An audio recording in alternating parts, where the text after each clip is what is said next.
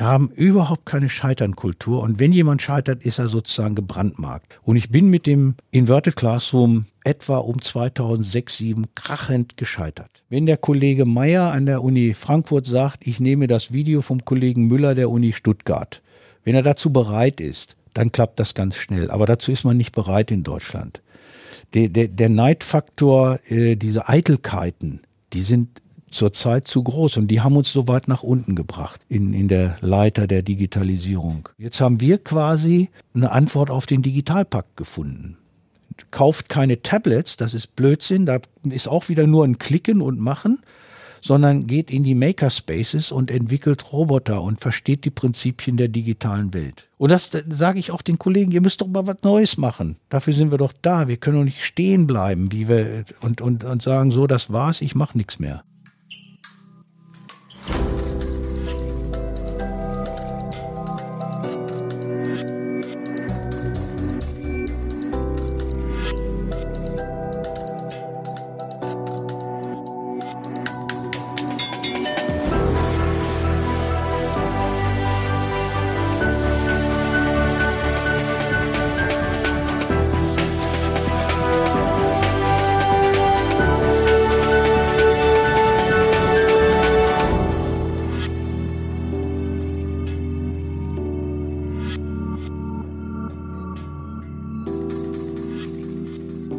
Willkommen zum Durchfechter-Podcast.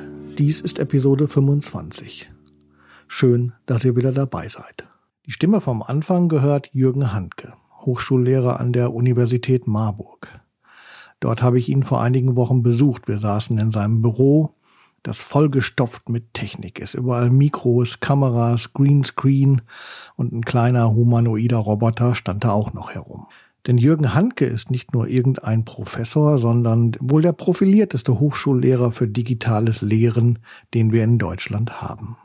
Seit 40 Jahren tüftelt der Autodidakt daran herum, Wissen in digitalen Medien aufzubereiten. Zunächst auf CD-ROM, heute vor allem als Videos und mit Hilfe von humanoiden Robotern. Die Entwicklung, die er genommen hat, war selten geradlinig und von einigen Rückschlägen gekennzeichnet. Manches, so erzählt er, ist sogar richtig in die Hose gegangen. Davon entmutigen lassen hat er sich nie.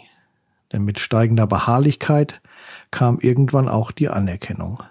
Zum Beispiel in Form von Preisen und Auszeichnungen. Der Stifterverband zum Beispiel hat ihm seinen renommierten Ars Legendi Preis verliehen. Heute sind seine digitalen Konzepte wie zum Beispiel der Inverted Classroom vorbildlich und werden vielerorts adaptiert. Nur seine eigene Hochschule, so hat er es empfunden, hat ihn dafür nie wirklich geschätzt. Dazu war er wohl immer ein zu unabhängiger Kopf. Wir lernen, wer konsequent seinen eigenen Weg geht, geht ihn manchmal auch ganz allein. Dinge durchzufechten ist sehr oft auch sehr schmerzhaft. Da braucht es gesundes Selbstbewusstsein, intrinsische Motivation und ab und zu auch ein bisschen Glück. Die Geschichte von Jürgen Handke hat mich persönlich ein wenig ernüchtert. Sie wirft kein gutes Bild auf die Innovationsfähigkeit unserer Hochschulen, auch wenn man sie, ich weiß, sicher nicht so pauschal verallgemeinern kann. Und dennoch, überall in der Gesellschaft beschwören wir Offenheit, Neugier, Mut im Umgang mit dem Unbekannten. Jürgen Handke verkörpert all das und mir scheint, dass ihm das nicht immer gut bekommen ist. Doch hört ihn nun selbst. Mein Name ist Michael Sonnabend und ich wünsche euch nun frische Erkenntnisse mit Jürgen Handke.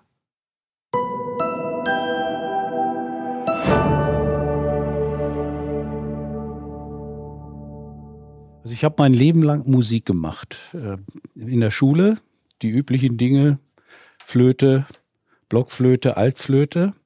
Und dann später, weil mein Vater das auch wollte, dass ich Musik mache, habe ich äh, mir ein Instrument aussuchen dürfen, was er dann auch bezahlt hat. Und da habe ich mir merkwürdigerweise das Cello ausgewählt. Ich habe also eine klassische Cello-Ausbildung. Und da sah ich im Fernsehen die englische Band Jethro Tull mit Ian Anderson, dem auf einem Bein stehenden Flötisten, der wohl der unbeliebteste potenzielle Schwiegersohn Großbritanniens war zu der Zeit. Und da dachte ich, das muss ich auch machen. Habe mir eine Querflöte gekauft, habe meinem Vater gesagt, ich spiele kein Cello mehr, der fiel aus allen Wolken. Und habe mir dann selber Flöte beigebracht, später dann Saxophon, akustische Gitarre, alles selbst beigebracht und äh, bin in eine Band eingestiegen. Und wir haben dann in den 70er Jahren Rockmusik gemacht, so im Stil von Genesis und äh, Jethro Tull. Und unter anderem war auch ein Gitarrist dabei, der heute bei den Scorpions spielt, nämlich Matthias Japs. Also da sieht man schon, das war ein ganz gutes Niveau. Und dann war irgendwann, musste ich mich dann entscheiden, studiere ich oder bleibe ich dem Rockmusik-Business treu? Ich hatte auch lange Haare damals. Und da hat mich auch ein Dozent vor die Wahl gestellt an der Universität Hannover. Und der hat gesagt, entweder die Haare ab und Sie bleiben hier an der Uni oder Haare dran und Sie machen nur noch Musik. Und der hat mich dann nach England geschickt und ich habe dort studiert, Phonetik und ähm, habe die Band aufgegeben. Und in den 90er Jahren dann, als ich längst die Professur hier in Marburg hatte, da kam, kamen diese Soundkarten in Mode an PCs. Und da habe ich dann die Musik der Band Jethro Tull synthetisiert und habe die Instrumente von Ian Anderson, meinem ursprünglichen Idol, live dazugespielt. Flöte, Saxophon, Gitarre und auch das Cello sogar wieder mal gebracht und bin durch Deutschland getourt. Da ist eine CD entstanden, damals auch, Jürgen Handke Plays Jethro Tull, die ich sogar viele hundert Mal verkaufen konnte. Und ich habe dadurch den Zugang bekommen zu Sound und Video. Und das spielt ja heute in meiner Lehre eine große Rolle.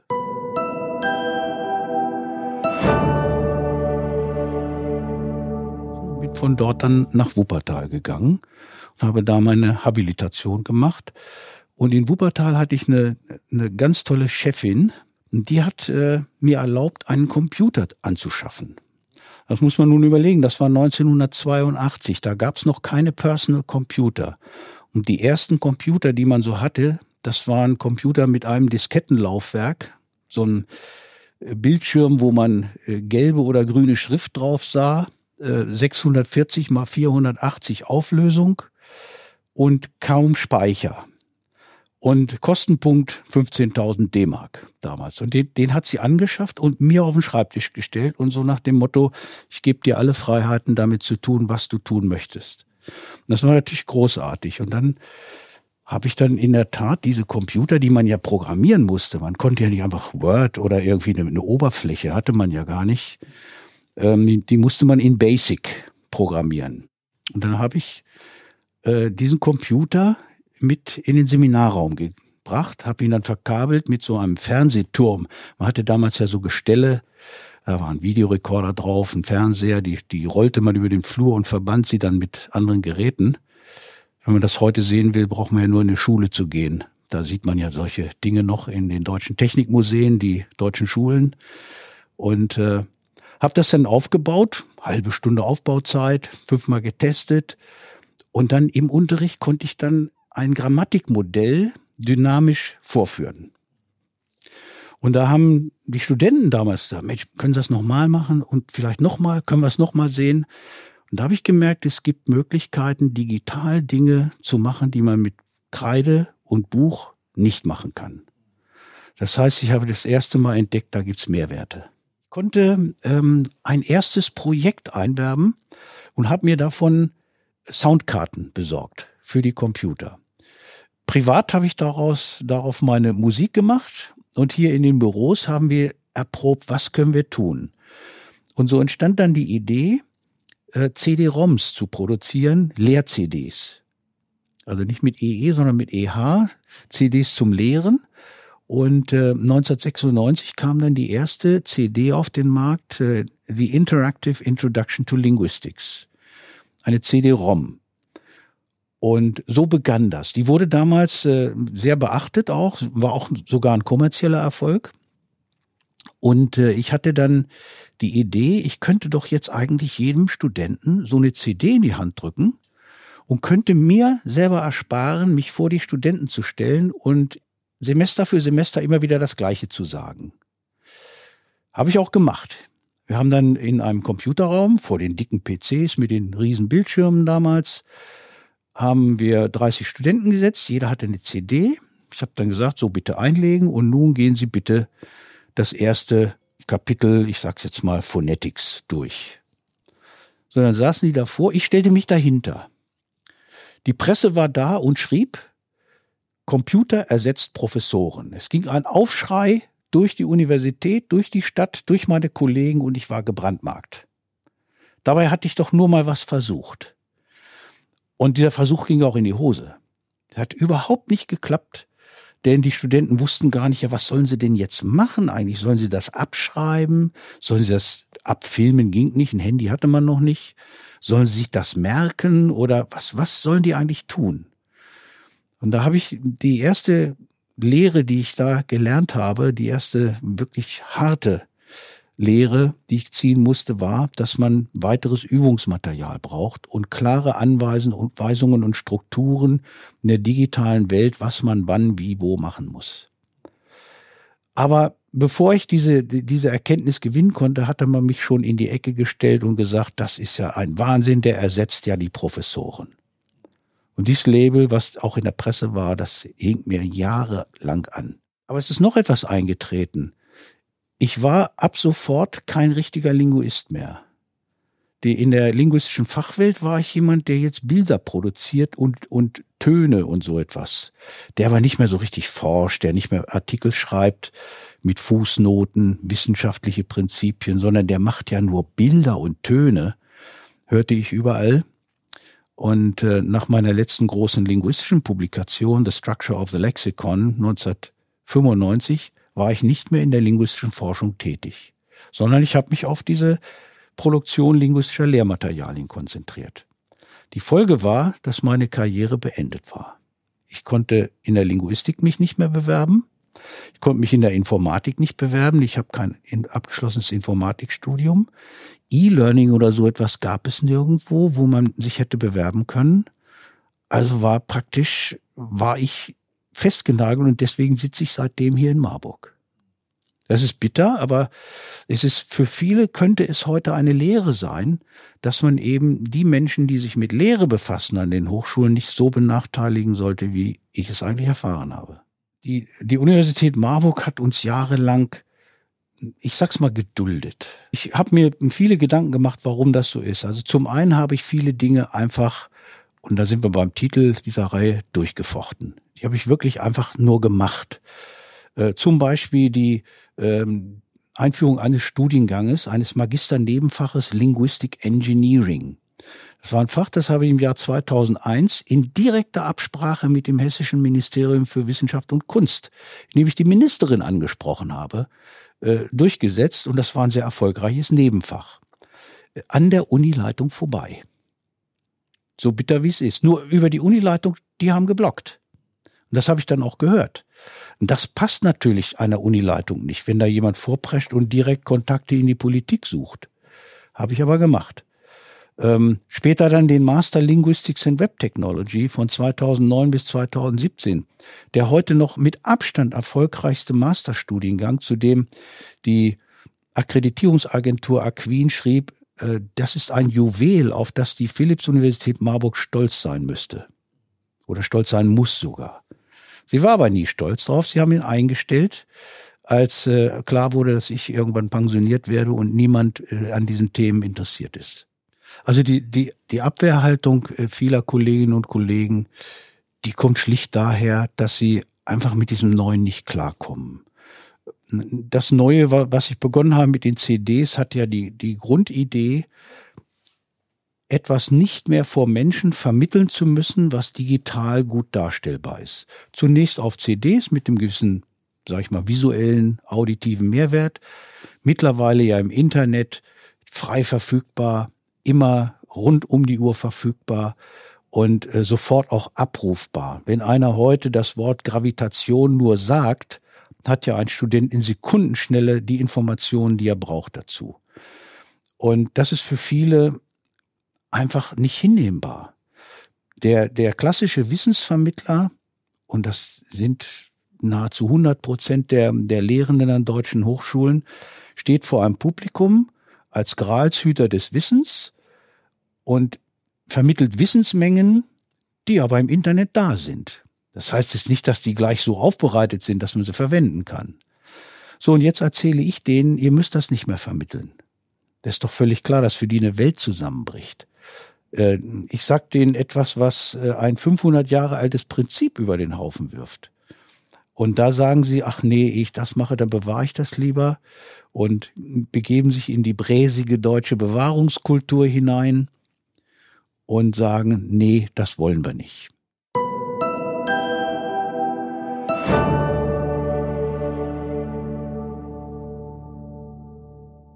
Die Grundidee der digitalen Lehre ist ja nicht, dass man die klassische Lehre nun digital anreichert durch Hörsaaltechnologien und PowerPoint und so etwas und PDF-Dokumente hinterher bereitstellt, sondern die, die digitale Lehre, wie man sie heute versteht, geht davon aus, dass die grundlegenden Inhalte äh, eines Faches nicht mehr im Hörsaal, sondern digital vermittelt werden.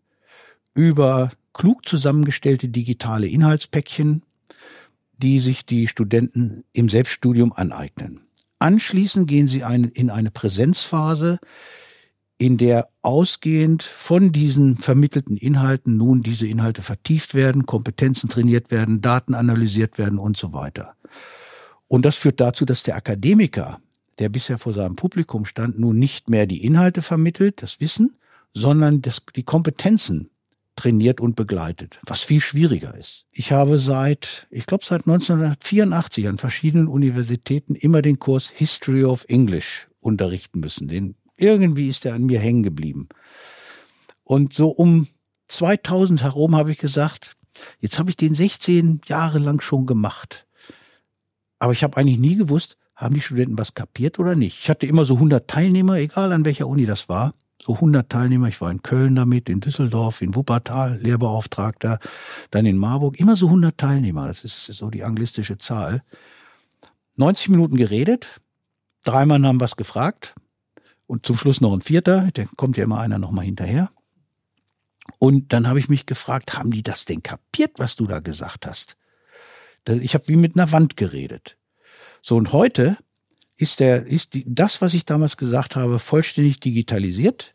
Ich gehe in eine Präsenzphase und ich rede mit jedem.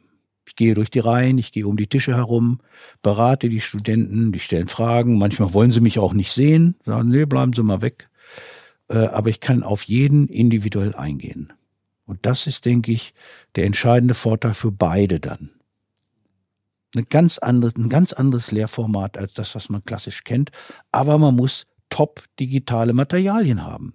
Einfach nur zu sagen, da habt ihr ein Video auf YouTube, das reicht nicht. Es muss schon mehr sein. Wir haben überhaupt keine Scheiternkultur und wenn jemand scheitert, ist er sozusagen gebrandmarkt. Und ich bin mit dem Inverted Classroom etwa um 2006, 2007 krachend gescheitert. Das lief so, wir hatten auf unserer Plattform die Inhalte zu einem Kurs Language Typology komplett digital. Ich hatte damals den Studenten gesagt, so bis nächsten Dienstag bereitet ihr bitte die erste Unit vor, Dienstag danach die zweite und so weiter. Und kam dann in die Präsenzphase. Und in der Präsenzphase hatten wir keine Idee, was wir machen sollten, weil die Inhalte waren ja digital. Also habe ich mich hingesetzt und Mitarbeiter von mir auch und sind die digitalen Inhalte nochmal durchgegangen, haben sie quasi vor deren Augen mit einem Beamer durchgeklickt heute sieht man das ein, dass das total blöd war. Die Studenten haben damals selbstverständlicherweise gesagt, wieso komme ich denn dann? Wenn der das Gleiche nochmal durchklickt, was ich ja gemacht habe. Wir haben uns evaluieren lassen, es war eine Katastrophe, also Durchschnitt 5 minus. Und ähm, natürlich sind alle auf uns eingestürzt, ach, die spinnen ja, was die da machen. Ähm, aber was sollte ich tun? Ich hatte ja keine Erfahrung, gab ja auch keine, weltweit keine Erfahrungswerte. Also haben wir ein Jahr später, als der Kurs wieder war, das gleiche Prinzip und haben in den Präsenzphasen neue Inhalte eingeführt, haben tolle PowerPoint-Präsentationen uns entwickelt, haben Vorträge gehalten, haben Leute eingeladen, um Vorträge zu halten, haben auch Studenten nominiert, die Vorträge halten.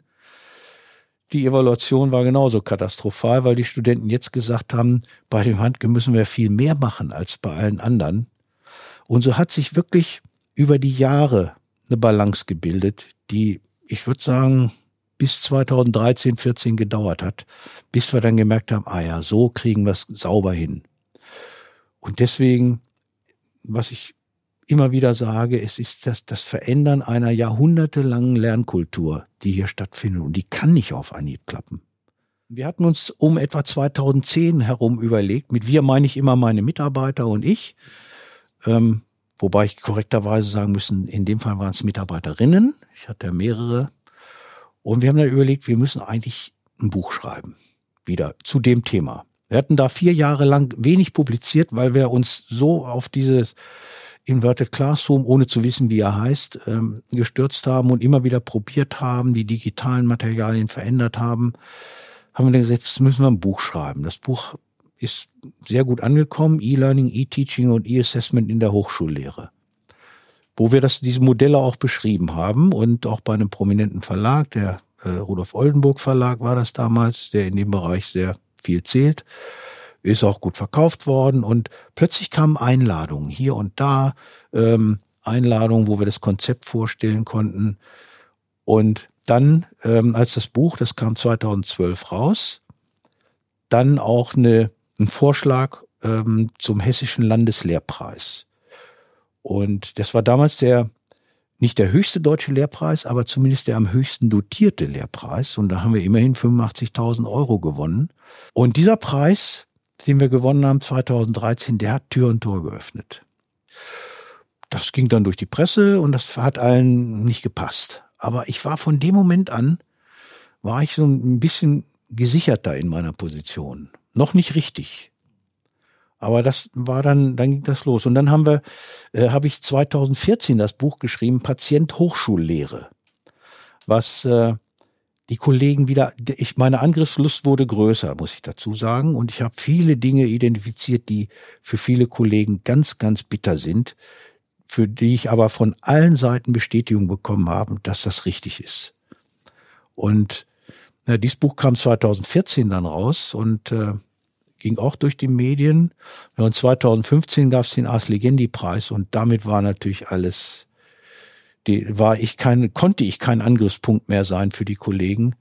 Und nach 2014, äh, 15 Ars Legendi Preis äh, habe ich ja auch jährlich jetzt 50 Einladungen an deutsche Hochschulen, wo ich diese Konzepte vortrage. Ein riesiger Dorn im Auge meiner Kollegen, denn die müssen die Dienstreisen unterschreiben und die Honorare genehmigen und so weiter. Äh, aber jetzt geht für die nichts mehr.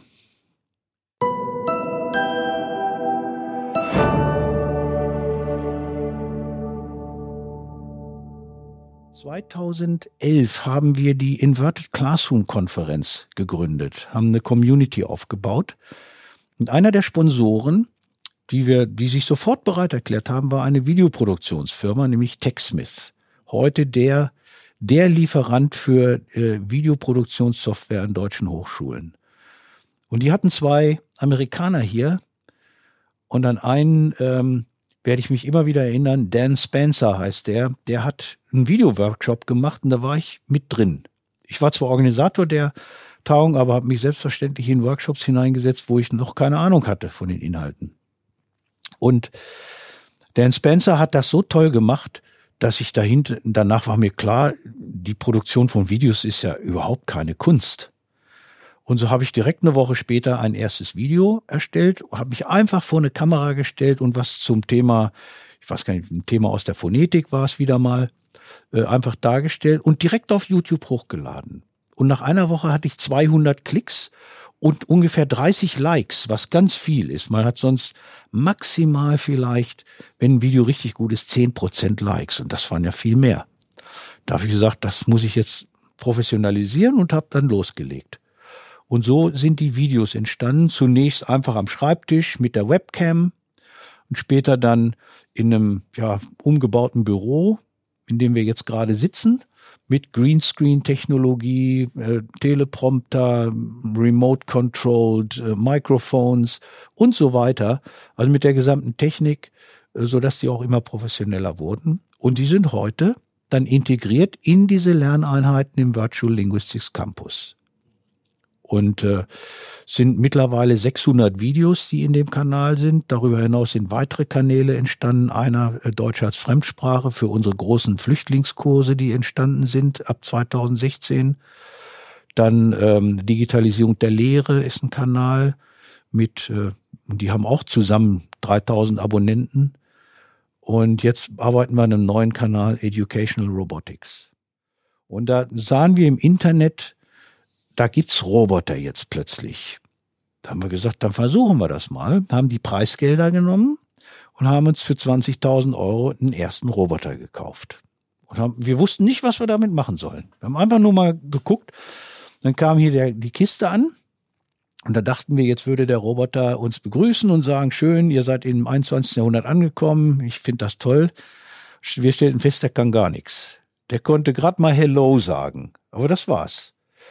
Also mussten wir erstmal überlegen, erstens, wie bedienen wir den Roboter? Zweitens, wie, ähm, was kann man mit dem überhaupt machen? Und da habe ich eines Abends im Dezember 2016 bei einer Tagung des Hochschulforums Digitalisierung, das mich gut vernetzt hat in Deutschland, also da bin ich im HFD immer dankbar für, mit den Verantwortlichen des Bundesministeriums für Bildung und Forschung zusammengesessen und habe denen das mal vorgestellt, dass wir eigentlich ein Projekt bräuchten dafür. Und so haben wir an allen Förderlinien vorbei das Projekt HART durchgesetzt ohne dass irgendeiner äh, da seine Finger drin hatte. Auch die Uni nicht. Die waren auch wieder ganz erstaunt. Wieder mal hat der es geschafft, alleine Leute zu überzeugen, hier, da müsste mal was tun in dem Bereich. Und so wurde das Projekt HART, Humanoid Emotional Assistant Robots in Teaching, aus dem Boden gestampft im Januar 2017. Und dieses Projekt hatte in der ersten Phase die Aufgabe erstmal herauszufinden, wo setzen Menschen weltweit humanoide Roboter überhaupt ein und was ist überhaupt ein humanoide Roboter, was kann der? Kann man heute alles auf der project-heart.de Webseite nachlesen. Und dann haben wir uns überlegt, wie können wir den überhaupt gebrauchen beim Lehren und Lernen und haben gesagt, naja, wenn die Präsenzphasen in unserem Inverted Classroom so einen hohen Betreuungsaufwand haben, könnte man doch auch dem Roboter einen Teil von Betreuungsaufgaben übergeben. Genau das haben wir versucht, haben dann Applikationen entwickelt, wo der Roboter teilweise den Hörsaal kontrolliert. Hörsaal kann ich eigentlich nicht mehr sagen, da wird nichts mehr gehört, aber den Seminarraum und zum Beispiel Quizfragen kontrolliert und stellt, Examensfragen aus unseren Datenbanken abruft und die Studenten so ein bisschen vorbereitet, ja, und in einem weiteren Schritt haben wir dann das gemacht, was ich auch mit Intelligent Tutoring nannte oder was man heute Learning Analytics nennt. Man übergibt dem Roboter Daten der Studenten von der Plattform und berät die Studenten in ihrem Lernprozess. Und das ist die Robotersprechstunde. Und das war dann 2018. Und 2018 hatten wir eben diese drei Anwendungen, diese Fragestellungen, die Examensvorbereitung und die Robotersprechstunde. Das ging ja auch durch die Medien. Dann haben wir gesagt, das ist uns aber nicht genug. Das sind zwar punktuelle Anwendungen und haben uns dann, als das Projekt HART in Deutschland leider nicht mehr weiterfinanziert wurde, haben wir uns internationale Partner gesucht und die Chinesen sind natürlich sofort Feuer und Flamme. Wir haben viele Einladungen nach China bekommen und jetzt entwickeln wir mit Leuten aus China zusammen die Classroom Application Packages, wo mehrere äh, Anwendungen gebündelt nacheinander ablaufen, der Roboter 20, 30 Minuten den kompletten Seminarraum kontrolliert und ich als Lernbegleiter mich um die Studenten kümmern kann, sie beraten kann bei den Aufgaben, die der Roboter stellt.